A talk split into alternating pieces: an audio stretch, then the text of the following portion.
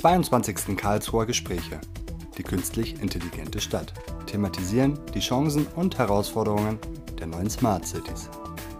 Doch was ist eigentlich eine intelligente Stadt? Welche Merkmale muss sie haben? Gibt es gute und schlechte Beispiele hierzu? Mit diesen und weiteren Fragen gehen wir auf Karlsruherinnen und Karlsruher zu und suchen nach Antworten und Einschätzungen.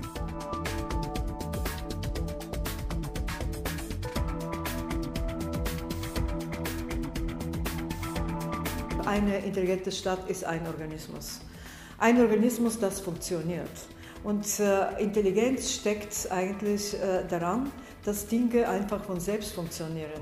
Wir denken gar nicht daran, wie ein Organismus funktioniert, solange wir keine Probleme haben.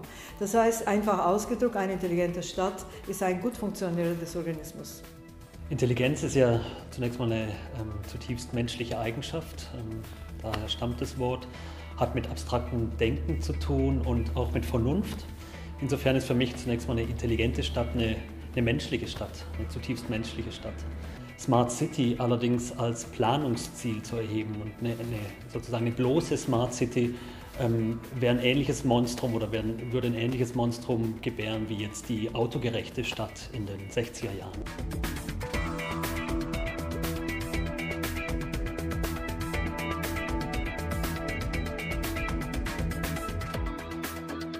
Die drängendsten Probleme auf dem Weg zu einer intelligenten Stadt ähm, sind für mich die, dass zuerst mal versucht wird, den Status quo mit Hilfe vom Einsatz von Technologie und Daten zu verändern, zu verbessern. Was mir hierbei oft missfällt, beziehungsweise was ich nur teilweise schwer erkennen kann, ist tatsächlich der Gesamtfahrplan für etwas. Das, für mich ist eine Smart City nicht der Beginn damit, dass man eine Straßenbahn mit WLAN durch die Stadt fahren lässt, sondern dass man ein Gesamtkonzept hat für das urbane Zusammenleben, Menschen, die im Kontext Stadt leben. Ich sehe das Problem darin, dass ich zwar Stadt in Verbindung mit teilweise Forschung und Wirtschaft, dass die bedingt gut miteinander zusammenarbeiten, aber spätestens mit diesem normalen Bürger und den Bedürfnissen, die die haben, ähm, nur sehr schlecht zusammenarbeiten. Aber die sind eben diese Stadt. Die machen das Stadtleben aus. Das ist auch die Intelligenz, die, die eine Stadt tatsächlich hat. Was wir natürlich aus dem Reparaturcafé auch sehen, ist, dass Elektronikprodukte zunehmend anfällig sind für, für irgendwelche Funktionseinbußen, dass sie schnell kaputt gehen können. Äh, und desto smarter die Stadt ist, desto abhängiger ist man natürlich auch von diesen anfälligen Technologien. Und da muss man ein bisschen schauen, wollen wir das, ist das an allen Stellen sinnvoll.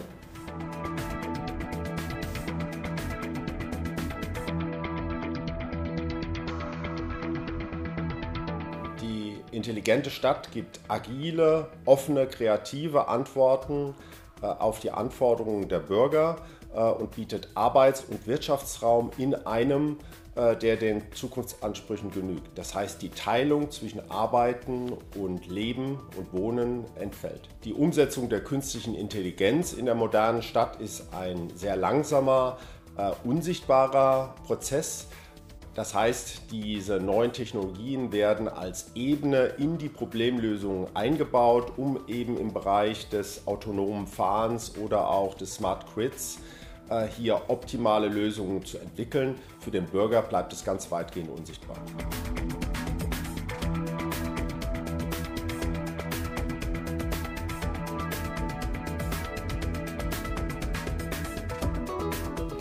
Also ich sehe sehr viel mehr Chancen in dieser Digitalisierung, weil sie gibt uns einfach die Möglichkeiten an, der Hand, an die Hand, sehr schnell zu Lösungen zu kommen.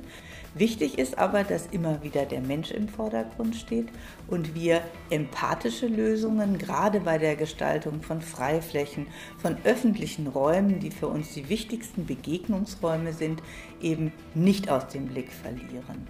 Es gibt ganz andere Probleme, die uns beschäftigen, die starke Vereinsamung auch der älteren Menschen und deshalb ist es unsere Aufgabe in der Stadtplanung Begegnungsräume zu schaffen, die eben genau diese Defizite ausgleichen. Wir sprechen von der Stadt der fünf Minuten Erreichbarkeit aller wichtigen Einrichtungen und in diesem Austausch kann überhaupt nur ein gemeinsames Leben im Quartier stattfinden. Das ist uns wichtig.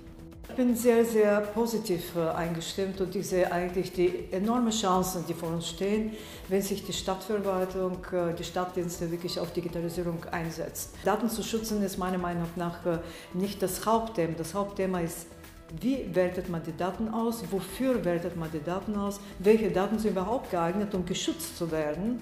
Und wir verpassen manchmal richtig gute Chancen, hervorragende Chancen, weil wir uns wirklich mit den falschen Themen befassen. Das heißt, mit Schutz von Daten, die wahrscheinlich gar nicht relevant sind, geschützt zu werden.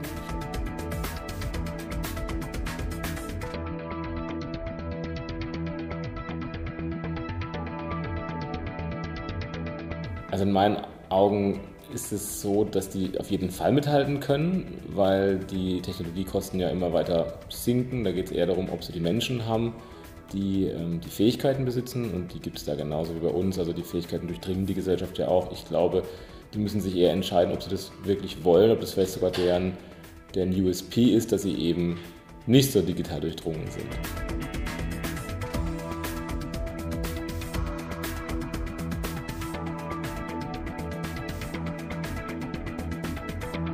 Eigentlich geht es darum, dass wir die mh, sozialen Aktionsprogramme, die wir haben, auch im Bereich Integration zum Beispiel, ähm, besser verknüpfen mit dem Digitalen. Und diese Distanz, die sich in den letzten Jahren entwickelt hat zwischen staatlichen Institutionen, zwischen Behörden und Bevölkerung, dass die, dass die überwunden wird.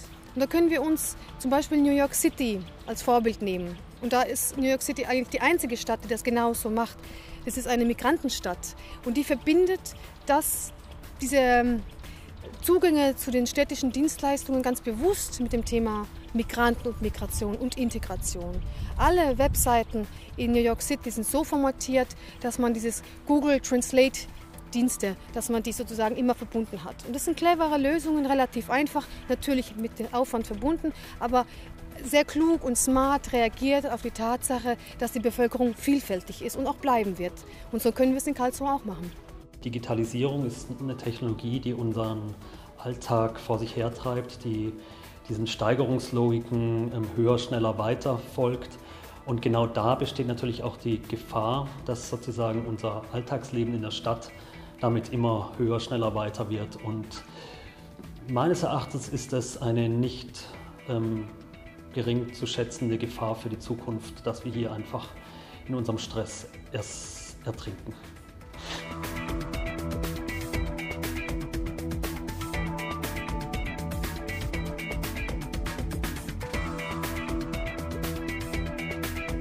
Es wird immer Bereiche geben, die sich nicht digital optimieren lassen und möglicherweise deshalb unser tägliches Leben und unsere Erinnerungen ganz besonders prägen.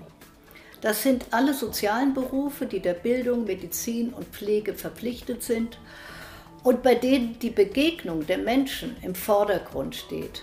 Sie alle sind der Kit, der die Zivilgesellschaft verbindet und den Charakter und auch gerade einer intelligenten Stadt ausmacht.